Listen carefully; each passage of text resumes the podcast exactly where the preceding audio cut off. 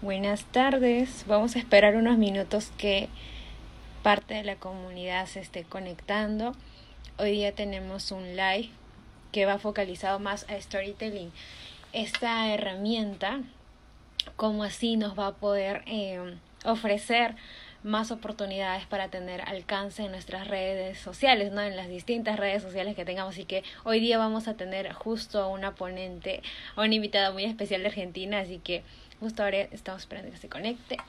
Y ya iniciamos con el live. Va a estar súper bueno. Porfa, ayúdenme, ayúdenme con las preguntas. Ayúdenme, hagan todas las preguntas que gusten a ella. Todo lo que abarque storytelling, lo que, eh, de qué manera les puede ayudar, las fases, la clasificación. Ustedes bombarden de, de preguntas. E, ella nos va a ayudar con todos esos temas y de esa manera fortalecer, fortalecer lo que hemos aprendido el día martes, que hemos aprendido lo que es este todo lo que es el copywriting, el texto, aprendimos los formatos, ¿no? Ahora hoy día vamos a aprender a cómo contar la historia, el storytelling, cómo vamos a contar esa historia en las redes sociales, cómo podemos enganchar también de alguna manera a ese público objetivo. Listo. Justo la tengo aquí.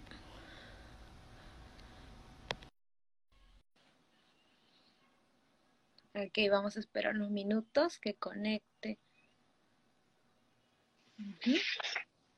Buenas, buenas. Hola Diana, ¿cómo estás? Muy bien, vos. Genial, aquí, pero hoy Argentina, un ratito vamos a interactuar. bueno, para... ¿Viste? Yo me bañé, me puse brillo, me mató, o sea, me desde Perú. La ocasión lo merita, porque hoy día estamos con bastantes mujeres emprendedoras que se están conectando. Genial. Diana, pero para ir avanzando, como esto va a quedar grabado, así que podemos ir avanzando y platicando. Diana, para quienes no te conocen, cuéntales, cuéntales a qué te dedicas, cuáles son tus proyectos, ¿quién es Diana? ¿Quién es Diana? Diana es la de los copy. Diana se dedica a crear textos persuasivos para potenciar las marcas de mujeres emprendedoras, para aumentar sus ventas, para aumentar la interacción con su público objetivo, eh, redacto para marcas y doy talleres de storytelling y copywriting. Básicamente, en el mundo de las redes me dedico a eso. Después soy vicedirectora de una escuela de ciegos, pero ese ya es otro cantar. Ah, o sea, tienes otras facetas. Tengo otras Qué genial, qué genial. ¿Y cómo así? O sea, ¿cómo Diana se llega a, a, conectar con el tema de storytelling? Ahí hay una historia, ¿no? ¿Cómo llegas a conocer esta temática? ¿Por qué te llamó mucho la atención? Bueno, eh, tengo que empezar a contar también que en algún momento de mi vida viví en un circo, fui acróbata de altura, hace mucho, mucho, mucho. Eh, me casé, tuve mis hijos y después de un tiempito me separé y en ese momento estaba dando clases en la escuela de ciegos en dos turnos. Con dos niños pequeños, eso se complicaba mucho, o sea, el estar todo el día afuera de casa se complicaba mucho, Así que decidí renunciar a un turno, quedarme solamente con la mañana como docente y hacer algo em, desde el emprendedurismo, o sea, empezar a emprender, pero no tenía mucha idea bien eh, qué es lo que iba a hacer. Bueno, decidí abocarme a la pastelería, que era otra cosa que se me daba bastante bien. En ese momento dije, bueno, ya que sé hacer cosas, ya que lo dulce se me, se me da bien, vamos a ir por el lado de la pastelería fui mutando dentro de la pastelería hasta que surgió Desayunos Floripéndula, que era una opción de desayunos a domicilio. Eh, bueno, me instalé con ese proyecto, saqué mi cuenta de Instagram, no, miento, saqué mi cuenta de Facebook, en ese momento todavía no se usaba Instagram, teníamos Facebook, y empecé a, intentar vender por redes. Y ahí me encontré con una pared de lleno porque no se vendía. O sea, las redes sociales Las redes sociales no funcionaban, no me iba bien. Eh, lo, poco que vendía era del boca en boca, era de la gente que me conocía, de, colegas de las escuelas. Eh, bueno, y a partir de ahí empecé a decir, bueno, esto tiene que funcionar, no puede ser que no funcione, no puede ser que esto esté estancado. Era una buena propuesta, tenía lindos desayunos, tenía una buena presentación, tenía que funcionar de alguna manera. Tal es así que me empecé a capacitar, empecé a hacer cursos. ¿Cuánta gente conocida que veo que se está uniendo? Sí, sí, sí. Eh, de mi comunidad, de tu comunidad también debe ser, ¿sí? Sí, sí. Vamos ahí, Ecuador, México, Argentina, Argentina, Argentina. ahí nos vamos Y luego ya contestamos preguntas, dejen sus preguntas, chicos. Vamos a seguir platicando acá con Diana, pero en un momento detenemos y hacemos responder todo. Vamos a responder todo. Ahí me vas a tener que ayudar porque olvidé los lentes. Ah, eh, poco. bueno, mm, empecé a hacer cursos, te contaba, empecé a hacer cursos, empecé a capacitarme, empecé a, a codearme con otras emprendedoras, porque para mí hasta ese momento emprender era algo, un camino solitario donde eh, la colega o la competencia era mala palabra y tenías que alejarte lo más posible de tu competencia porque o sea, era el enemigo íntimo. Y bueno, empecé a rodearme de gente, empecé a ir a talleres, a cursos, empecé a anotarme en cursos online, empecé a chusmear un poco, hasta que un buen día me encontré en una capacitación con esto del storytelling que para mí era totalmente desconocido. Era un mundo que se me abría que yo no tenía ni idea. Sin embargo, yo siempre me llevé muy bien con las palabras, yo escribo desde muy chica, eh, escribí mucho toda mi vida y dije, ah, pero esto me gusta, esto me interesa, yo de acá puedo empezar a sacar un poco de, de partido. Empecé con el storytelling, del storytelling pasé al copywriting, que tampoco tenía ni idea lo que, lo que era. Cada vez me empecé a capacitar más y empecé a implementarlo en mi cuenta de desayunos. Bueno, tal es así que la cuenta de desayunos pasó a Instagram, me empezó a remontar, me empezó a ir muy bien, tuve un socio comercial, eh, estaba funcionando divino, pero la pastelería es algo que eh, a mí me quedaba como chico. Yo decía, yo más de esto no puedo, no puedo progresar, porque más de, no sé, ponele 15 desayunos por día no puedo entregar, más de, porque aparte era yo sola para producir y el otro chico que hacía las redes y, los repartos, nada más. Entonces yo dije, eh, esto me está quedando chico, yo de acá no puedo eh, avanzar porque tenía dos opciones, o me, asociaba con más gente y empezamos a producir juntos, o veía como, bueno, esto de rodearme con emprendedoras, amigas y colegas, muy buena onda, me llevó a empezar a pensar qué podía hacer yo con todos esos talleres que había hecho, porque había hecho realmente muchísimos talleres. Y entonces me empezaron a decir, ¿por qué no te abrís una cuenta? Porque el copywriting y el storytelling acá en Argentina prácticamente no, no se escucha, no se habla, nadie habla, no hay, todo lo que había era español. Eh, ¿Por qué no te empezás a.? Y yo la verdad es que siempre con el temor, y no, porque acá en Argentina todavía, y no, porque los desayunos me costó mucho remontarlo y ahora que funciona, y no, ¿y cómo voy a dejar un, emprendimiento exitoso para tirarme algo que ni siquiera sé si va a funcionar? Es cierto. Las dudas que a uno le, surgen, y yo aparte recién estaba, o sea, recién estaba en el momento de decir, bueno, tengo mi emprendimiento y funciona, o sea, puedo empezar a pensar a vivir de esto. Entonces era como un cambio importante. Bueno. Te entiendo. Así, amigo va, amigo vienen, eh, emprendedoras va, emprendedoras vienen, empecé como a soltarme, llegó una amiga de, che, mira, necesito que me des una mano con esto, a ver este texto, otro amigo, che, mira la web, y empecé así como a hacer trabajos ad honorem, como hacemos todo, para amigos, después a, un bajísimo precio, también para amigos, y empecé a darme cuenta de que me gustaba, era algo que me gustaba mucho, era algo que funcionaba, que la gente lo aceptaba bien, y dije, en noviembre del año pasado, dije, bueno, acá tengo que tomar una decisión, o me dedico a esto, o me dedico a esto otro, porque las tres cosas, pues yo ya ahí era vicedirectora de la escuela, o sea, con la vicedirección, con el desayuno y con el copywriting, no iba a poder llegar a ningún lado. Claro, Acá hay que tomar la decisión. Noviembre del año pasado di el gran salto, eh, me tiré la pileta de cabeza y por suerte había agua. Y mira, ha valido la pena. Mira lo que has podido lograr hasta ahora. Es increíble. la verdad que sí. y, y mira cómo es las cuestiones de la vida que eh, siempre con las personas que llegamos a conectar, así como hemos conectado tú y yo, tenemos historias parecidas. Lo que tú me hablas de tres actividades y tener que afrontarte a poder elegir uno, ver cuál, arriesgarte, ¿no? De tener algo tan ya estable a pasarte a, bueno, ahora vamos a dedicarnos a esto de lleno, vamos a enfocar todas nuestras energías a esto. Tal cual. E, es un, es un gran paso. Eh, y después, encima, yo Arranqué en noviembre, imagínate que me llevó unos meses posicionarme un poco en las redes, me agarró en marzo la cuarentena. Otra vez a redefinir todo, porque yo tenía talleres presenciales, eh, estaba escribiendo para emprendedoras, acá el, el trabajo cayó muchísimo, entonces otra vez a redefinirse, a pensar, a ver cómo lo piloteábamos, que creo que también es un poco lo que nos pasa a todos los emprendedores. Sí. siempre tenemos...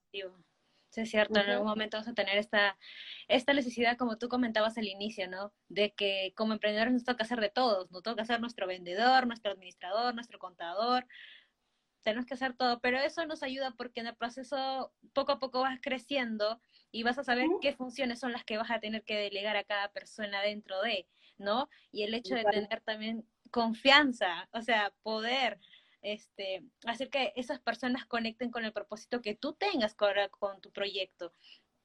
es muy cierto. Storytelling. Y dime una consulta que es muy curiosa que yo también ni bien vi tu Instagram. Este, ¿por qué la de los copies? O sea, atrae, ¿eh? el nombre atrae de por sí ya. Bueno, tengo que confesar que fue sin pensarlo la de los copies. me salió de carambola, así como esas cosas que salen de casualidad. Porque cuando yo empecé a pensar en tener un emprendimiento de copywriting, de storytelling, eh, yo estaba con mi emprendimiento de desayunos, tenía una cuenta de Instagram, que era mi emprendimiento de desayunos, tenía eh, una cuenta que era la chica, eh, Las Chicas con Capa, Chicas con Capa, que era otro proyecto que yo tenía con emprendedoras, tenía mi cuenta personal abierta y tenía que abrir la cuarta cuenta, que era la cuenta de los copy. Eh, porque yo quería abrir la cuenta para empezar a, subir contenido y para que después cuando la, lanzara al mundo ya tuviera algo, que no estuviera vacía. Entonces me la creé en privado y dije, bueno, la creo en privado, empiezo a meter contenido, cuando más o menos la tenga prolija, la lanzo. Eh, no tenía nombre, o sea, no, había pensado en nombre. Entonces yo tenía en el celular, en, en, la aplicación, abierto un montón de cuentas, la cuenta personal, la cuenta de desayunos, la cuenta de chicas con capa, y la cuenta de los copy. Entonces dije, bueno, ya que es la cuenta de los copy, le pongo la de los copy hasta que piense un nombre, hasta que eh, pueda, pueda definirlo. Entonces que, así, con la de los copy privada, sí, que nadie podía verla, em, y empecé a generarle contenido. Y un buen día tuve que decidir abrirla ya al mundo, cuando ya tomé la decisión, y dije, bueno, tengo que pensar el nombre. Y ya la verdad es que no sabía qué nombre, no, o sea, ya es como que eh, no se me ocurría y después empecé a pensar, pero está bueno la de los copy, porque si me buscan, si buscan copy, si buscan copywriting, si buscan, está bueno, porque es un nombre pregnante, fácil, que ya tiene eh, incluido la palabra copy. Eh, bueno, así, dale, ayuda eso, cuando el nombre contiene una palabra clave que es tan buscada, ¿no? Es, tal cual. Es, tal cual. Eso. Justo nos están saludando. A ver, vamos a ver, hacemos los saludos respectivos si no se quejan. A ver, Ecuador está. Ok, Argentina. Argentina, Perú, ahí está, Perú. ¿Lo ves ahí, chicos? Perú también, Perú. Norte chico de Perú, sí, Perú. Genial, chicos. Pueden dejar sus preguntas, como les decíamos, dejen todas las preguntas acerca de storytelling si tienen alguna duda referente a su proyecto, pueden ser X proyectos, no importa este, qué rubro sea, nos dejan qué problemas han tenido con redes sociales respecto al copyright y storytelling. Diana nos va a ayudar el día de hoy. Mientras tanto, voy, voy, a seguir conversando con ella, pero ustedes dejen sus preguntas. Nosotras vamos a estar deteniéndonos minuto a minuto para poder leerlos también. Así que continuando con Diana. Diana, para, para quienes quizás todavía no han visto el tema de storytelling, ¿qué es el storytelling? Eh, en sí, ¿no? Eh, ¿Qué no? ¿En qué nos puede ayudar a nosotros que estamos creando contenido quizás como emprendedores? El storytelling no es ni más ni menos, en palabras resumidas, que el arte de contar historias. El storytelling es eso, es el arte de contar historias. Ahora bien, todo muy bonito, pero ¿por qué a mí, que soy emprendedora, por qué a, otro que, tiene una empresa, el storytelling le puede servir? Eh, había un señor que sabía un poquito de marketing, llamado Godín, que decía siempre que el marketing no se trata de las cosas que uno vende, sino de las historias que uno cuenta. Y esto es, es el clavo, es, darle en el clavo, es tal cual. ¿Por qué? Porque sobre todo cuando trabajamos en redes y sobre todo cuando vendemos en redes, yo no puedo subir el producto solamente como el producto en sí mismo, decir, bueno, yo vendo cartucheras y te bombardeo todo el tiempo con cartucheras porque son redes sociales, porque son lugares de encuentro, porque uno está en una red para socializar, para entablar un vínculo con el otro, para generar un lazo de amistad, si se quiere, de confianza. Entonces, yo necesito de las historias para que este ida y vuelta sea más amigo, sea más amable, sea más ameno. Eh, yo necesito contar una historia para que el que esté del otro lado se emocione, para que quiera estar, para que quiera compartir conmigo este lugar y para que después eventualmente llegue la compra, llegue la venta y podamos generar un intercambio eh, económico o un, negocio si se quiere. Pero la historia es el pilar, es lo que sostiene a todas, eh, a todos los canales de venta en redes, en, en, webs, incluso en publicidad. Hoy por hoy todo lo que, lo que tiene que ver con el marketing también tiene que ver con una historia. ¿Y por qué tiene que ver con una historia? Porque el hombre cuenta historias desde épocas remotas, desde tiempos de, las cavernas. El hombre cuenta historias eh, antes incluso de tener la palabra escrita. El hombre cuenta historias cuando pinta, hace pinturas y cuando eh, plasma el arte en las pinturas rupestres. El hombre toda su vida contó historias. Y por dos motivos contó historias para educar y para entretener. Hoy por hoy educamos entreteniendo y es algo que funciona súper bien.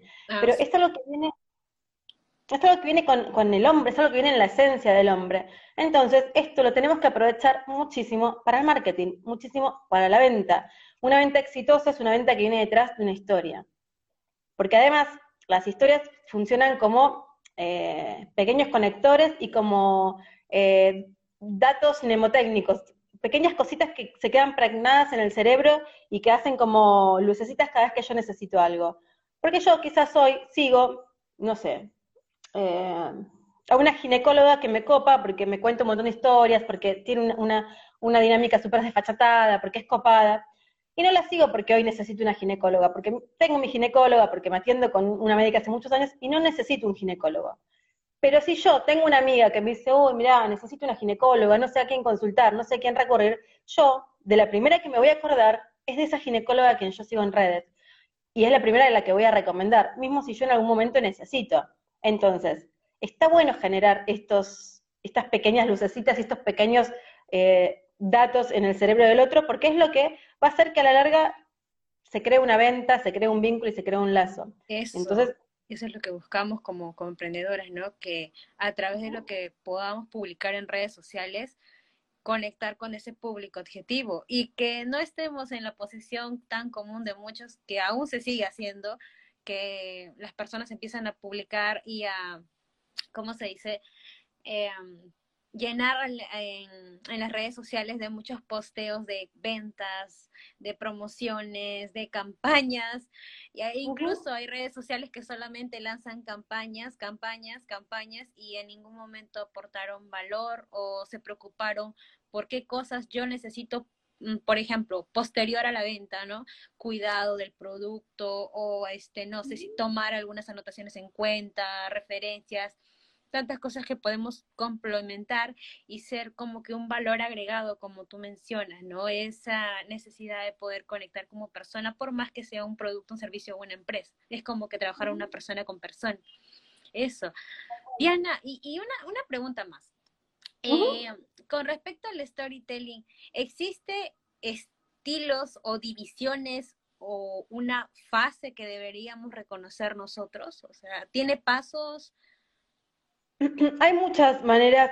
En realidad, el, hecho de contar historias se tiene que adaptar al, canal que yo la quiero publicar, ¿no? O sea, no es lo mismo contar una historia en Instagram que contar una historia eh, en una foto. Por ejemplo, el storytelling eh, tranquilamente puede aplicarse a una foto, a un fotógrafo. Un fotógrafo puede contar una historia mediante eh, su foto, o un pintor mediante su cuadro. entonces yo tengo que prestar atención cuál es el canal que yo voy a emplear para difundir esa historia. Una vez que yo tengo ese canal determinado, tengo que determinar a quién se la voy a contar. Y acá es muy importante, y las que me vienen escuchando hace rato saben que yo me canso de repetirlo, pero es muy, muy importante saber a quién le hablo, conocer a nuestro cliente ideal, conocer a mi público objetivo, porque yo no le puedo contar una historia eh, que llegue si no sé quién está del otro lado. Porque no es lo mismo que yo le cuente a mi hijo de 5 años que no sé, eh, a mi perra hay que darle determinada medicación porque tiene un, problema de salud grave, que, la misma historia se la cuenta mi mamá, por ejemplo, que ella es una persona adulta. Entonces, ¿es la misma historia? Y sí es la misma historia, pero ¿la voy a contar de igual manera? No. Y esto es algo que es sumamente básico, pero es algo que no prestamos atención, o que pocas veces prestamos atención. Eh, porque cuando hablamos en redes nos parece que le hablamos a, alguien ficticio o que nos hablamos a nosotros mismos, porque muchas veces también encuentro eh, emprendedoras que cuentan sus historias como si su público objetivo fueran ellas. Y me dicen, no, pero si está linda, a mí me gusta. Pero caray, que no te tiene que gustar a vos, le tiene que gustar a tu público objetivo. Eso, eso, ese problema también se nos presentó el día martes, por ejemplo, nos dijeron, tú estás pensando en el texto que tú estás escribiendo porque a ti te gusta, porque para ti está bien. Y luego nos dijeron un pequeño dato, por ejemplo, estábamos hablando de una aplicación de estos de textos que, que te cambian el formato y nos dieron este el tip de que, oye, tú te has puesto en la posición de que tu cliente puede tener un celular de menos gama que tú y que esos formatos no lo va a reconocer y ahí nos dimos cuenta, oye, es verdad, yo lo estoy haciendo porque, bueno, sale en mi, en mi celular de alta gama, sale, y porque a mí me gusta, pero no me he puesto en la situación de ese cliente que quizás no tiene la situación económica ahorita, no tiene ese celular de alta gama, por ende no puede leer el contenido y no llega correcta la información. Tal cual. Esto que tengo en cuenta. Acá preguntan, se me fue el nombre, no lo vi, pero preguntan cómo hacen para conocer al público objetivo. Eh, es una tarea compleja, no es algo que lo van a hacer de hoy para mañana. Si me escriben por yo después les paso una plantilla que tengo preparada de público de cliente ideal, pero es algo que, eh, lo primero que tengo que hacer es sentarme con, un diagrama, con, esta plantilla, ponerle que yo les puedo pasar, y empezar a idealizar, empezar a decir, bueno, yo quiero que mi cliente ideal sea de tal manera. Yo como copywriter, como copywriter, cuando definí mi cliente ideal, dije, yo quiero que sean mujeres emprendedoras, en lo posible que sean madres, que tengan un emprendimiento avanzado, que conozcan un poco de redes, que conozcan un poco de marketing, que tengan ya definido su modelo de negocio. O sea, yo lo imaginé, ¿no? Lo idealicé. Cuando lanzo mi, producto, mi servicio y demás, me doy cuenta de que quizás eso que yo pensé no era tan fiel a lo que estaba encontrando en redes o a lo que a los clientes que se estaban acercando a mí. Y ahí hay dos motivos.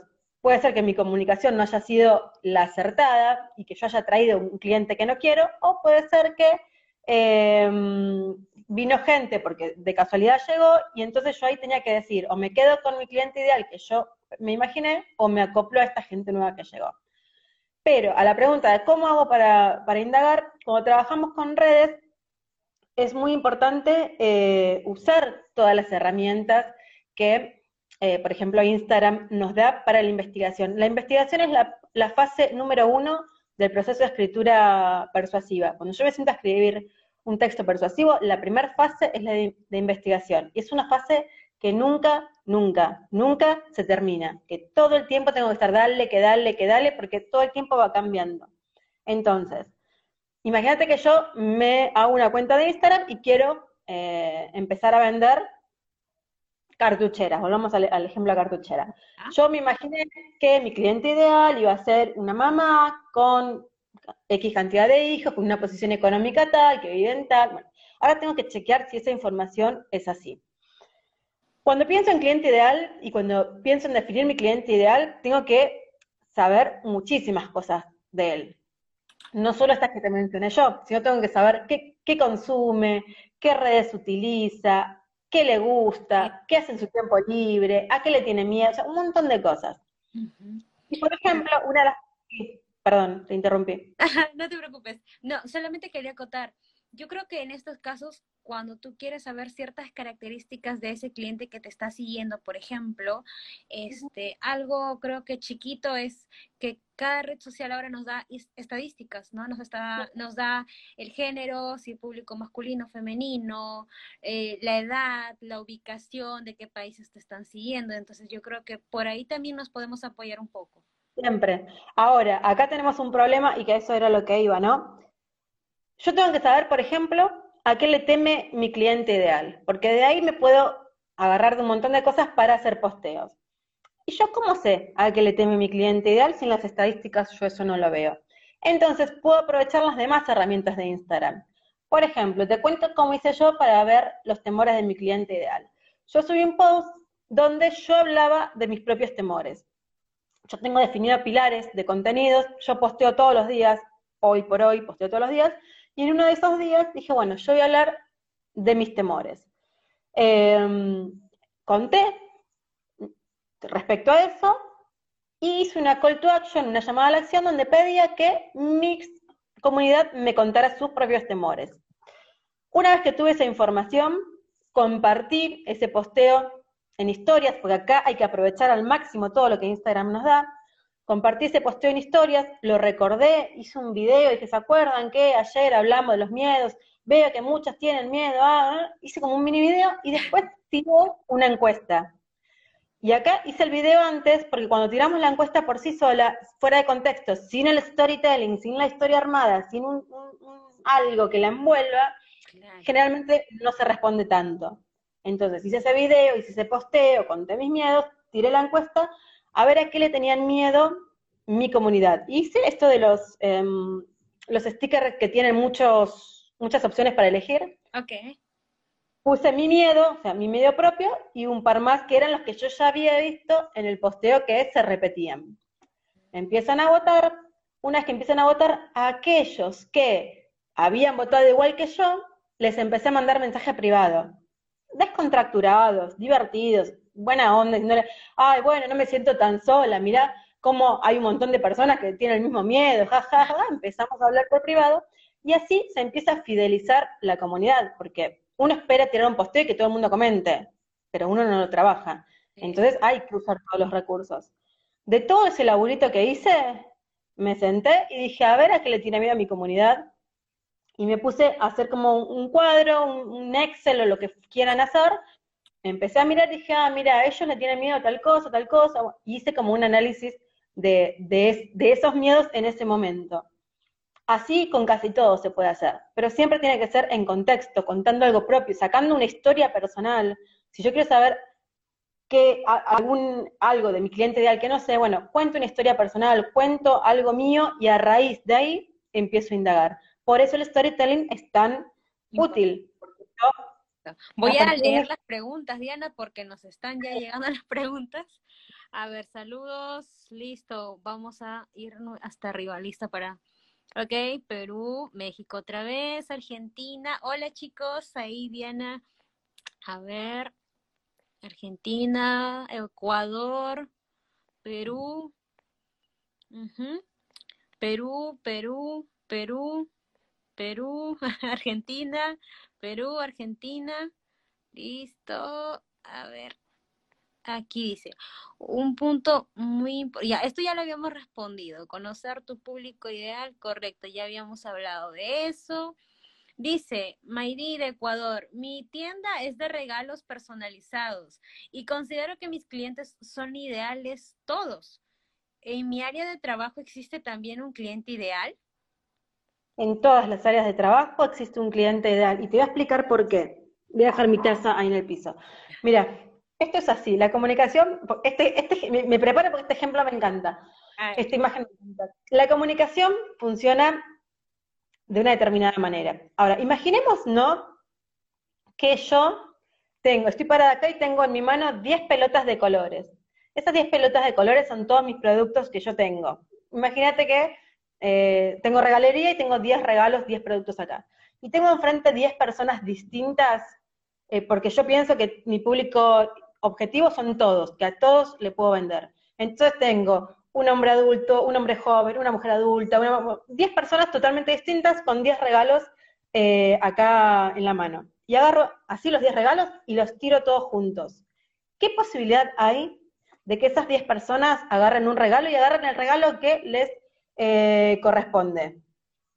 Pensemos eso. Ahora pensemos la misma imagen, pero teniendo yo un regalo y del otro lado una sola persona, a quien yo le direcciono ese regalo. Hay, si yo tiro ese regalo a una sola persona, las posibilidades de que esa persona capte ese regalo son muchísimos más altas de que lo capten 10 que están parados ahí.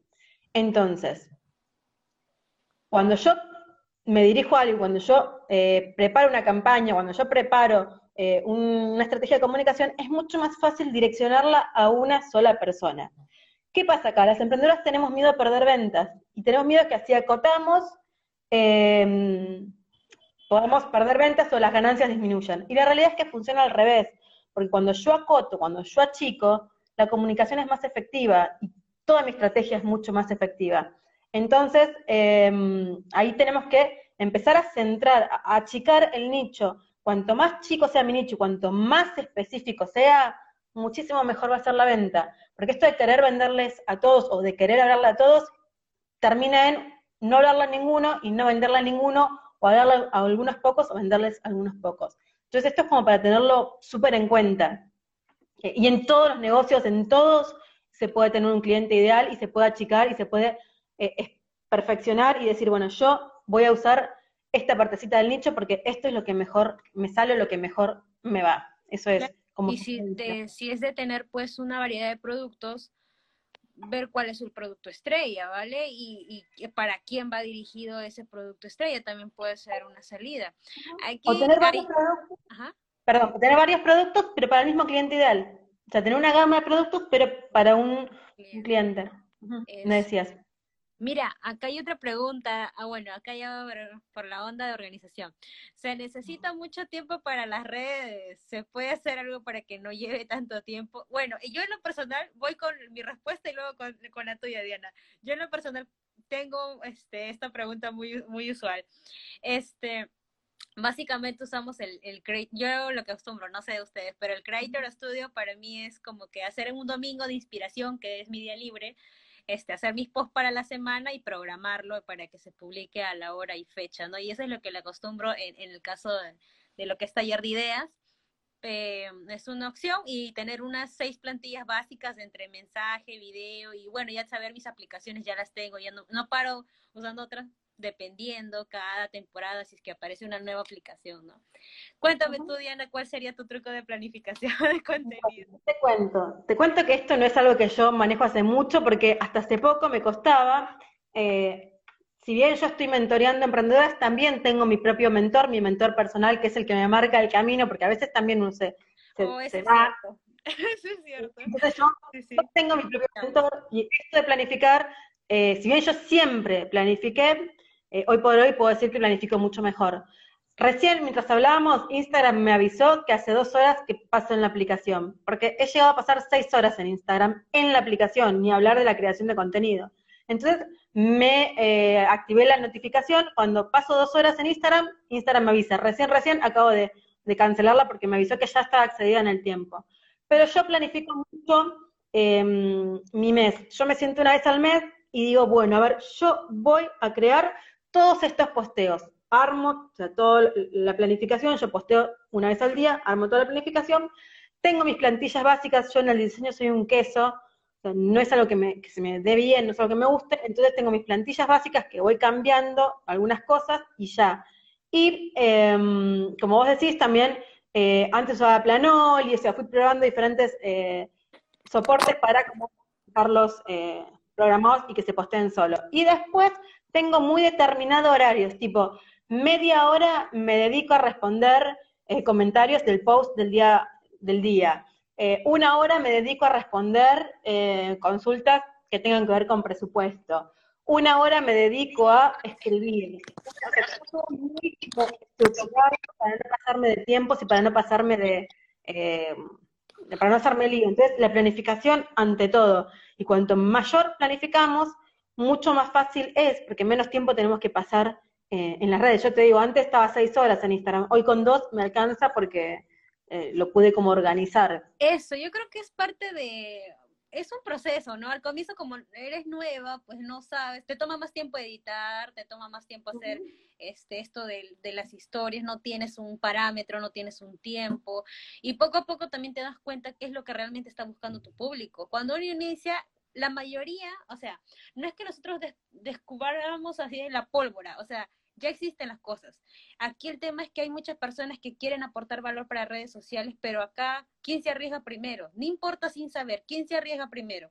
Así como Diana y yo en algún momento habremos estado eh, queriendo ayudar a personas, pero no saber cómo, o quizás teniendo el miedo de, ay, yo, y si me preguntan esto y no sé, y ambas iniciamos, nos lanzamos cada una con su proyecto. Hoy forjamos comunidad cada una a su estilo, con el tema eje que cada una tenga, yo con creación, tú con copyright, storytelling. Y mira cómo estamos ahora, estamos transmitiendo en vivo, ayudando a muchas personas. Igual que nosotros, chicos, hay muchas personas que se dedican al mismo emprendimiento que ustedes tengan, sea el rubro que tenga. El tema está aquí, quién se arriesga y quién aprende en el camino. Eso. Es que nunca vamos a estar, siempre, algo que yo aprendí a los ponchazos es que yo decía, no, pero no estoy capacitada, no, pero me falta, no, pero... Y después te das cuenta de que, pucha, de esto sí sé, esto sí me sale, pero lo vas descubriendo en el camino, en el que hacer, porque si no es como que siempre te falta, siempre crees que te falta algo. Y después en el camino me dice, ah, bueno, no, pero mira, pucha, y hasta uno se sorprende, ¿no? Me dice, ah, mira, esto me va bien, esto lo sabía hacer, esto eh, lo aprendí bien. Eh, y poco a poco lo hemos ido perfeccionando. O sea, no es que una va y se lanza con su curso, no. O sea, ves primero, te chocas con esos clientes que son los más exigentes, con esos te chocas y es ahí donde tú aprendes. Cuando haces una mala entrega con tu producto, es ahí donde te, tú aprendes. Cuando tu competencia saca algo mejor, ahí es donde tú aprendes. igual nosotros, estoy segura, este, en algún momento ya este, no, no lo sabemos todo, pero estamos enseñando lo poco mucho que sabemos, lo compartimos. Quizás para nosotros, por la experiencia o por el tiempo, ya nos es muy común usar ciertas aplicaciones, herramientas. Pero para una persona que recién está iniciándose en la tecnología ahora por la circunstancia, para ellos o para los que están aquí incluso en la transmisión, esto es algo nuevo o es alguna herramienta nueva que les puede ayudar a potenciar sus proyectos. ¿No? Totalmente. Sí. Correcto. Y acá bueno, eh, eh, Diana, yo sé que el tiempo es valioso. y chicos, bueno, esto va a quedar grabado, no se preocupen, así que lo pueden volver a revisar. Igual lo vamos a tener en el YouTube, en el Facebook de Taller de Ideas y aquí en el Instagram también va a estar en IGTV. Más bien, eh, por último, tu último mensaje, Diana, y qué recursos nos, palabras para que todas las emprendedoras que están por aquí, Perú, Ecuador, Argentina, sí, estamos ahí. que se animen porque eh, eh, animándose uno, uno empieza a crecer, o sea, que se animen, que se animen con las historias, que empiecen a contar historias, que busquen su voz, que busquen su tono, que, que empiecen a, definir eso, decir, bueno, yo con qué tono quiero hablar, cómo quiero expresarme, quiero ser maternal, quiero ser informal, quiero ser formal, que empiecen a definir em, personajes, que empiecen a, definir qué cosas contar y qué cosas no en las redes, porque acá es donde uno tiene el control no necesito contar todas mis historias o toda mi vida en una historia. Acá soy yo la que decide. Yo tengo que decidir, bueno, de esto quiero hablar, esta historia quiero contar, pero que lo organicen. Porque no es me levanto y cuento la primera historia que se me ocurrió. No, tiene que tener un eje, tiene que tener una planificación. Decir, bueno, yo voy a hablar de mis historias, pero de este pedazo de mis historias. Voy a hablar de esto. Yo, por ejemplo, en mi Instagram hablo de mi historia en el circo, de mi historia como vicedirectora en una escuela de ciegos, de mi historia con mi pareja, a la cual le digo socio, porque en realidad era mi socio comercial antes, em, y algunas cosas de mi hijo, pero tengo muy definido qué cosas voy a contar y de qué voy a hablar, de qué historias voy a contar. Esto es sumamente importante, em, porque la verdad es que empezando a definir esto es como vamos a ir progresando en todo lo que se viene después, que, que es un mundo. El storytelling es un mundo y es fascinante eh, y si lo pueden empezar a emplear y hacerlo, métanse de cabeza porque les cambia totalmente el, emprendimiento. Eso, genial. Wow. Bueno, aquí hemos tenido muchísima información, ya casi una hora que hemos estado platicando aquí con Diana, también respondiendo a las preguntas que han podido participar las chicas emprendedoras de Perú, Ecuador, México, Argentina, que Hay muchas chicas hay muchas chicas que pasaron por mis talleres ahí que están tirando buena onda, que yo no las quiero leer porque me siento como poco humilde leyendo. Sí, claro, claro. Eh, les agradezco un montón porque son las que me hacen, son las que me hacen el aguante siempre y son las que, eh, esta es la, cuando, cuando uno habla de comunidad, hablamos de esto, de crear estos lazos. Eh, que, a las chicas que están ahí del otro lado, muchas gracias. Wow. Y aprovechando, Diana, cuéntanos qué talleres tienes para nosotros para también participar. Tengo, eh, hoy en día tengo dos talleres abiertos, el de escritura creativa básico para emprendedores y el de storytelling. El de storytelling está en promo por esta semana, es la promo amiga, es un 2 por 1 eh, si se anota uno viene el segundo gratis, eh, así que ese está para aprovechar. Y después, bueno, tengo mis tutorías y mis asesorías en cuanto a copywriting, todos aquellos que quieran aprender a gestionar sus redes desde los textos persuasivos lo pueden hacer conmigo, así que tengo también mentorías personalizadas para, para planificar juntos, para redactar juntos, para empezar en este proceso de investigar todo lo que hay que investigar, porque no solamente hay que investigar el cliente ideal, así que también eh, tienen eso para, para empezar a indagar. Qué genial. Listo, Diana, un gusto haberte tenido acá. Hemos aprendido aquí las dos a una de la otra, hemos respondido preguntas. Así que, sin más, creo que ya se ha quedado bien claro el mensaje, que ambas les estamos invitando a que por favor arriesguense con lo que tengan, arriesguense, pero ya es hora de iniciar. Que la situación no nos detenga, que esto sea un desafío, no un bloqueo. Listo. Chao, Diana. Chao, chicos. Te agradezco mucho y gracias. Chao, chao. Hasta luego.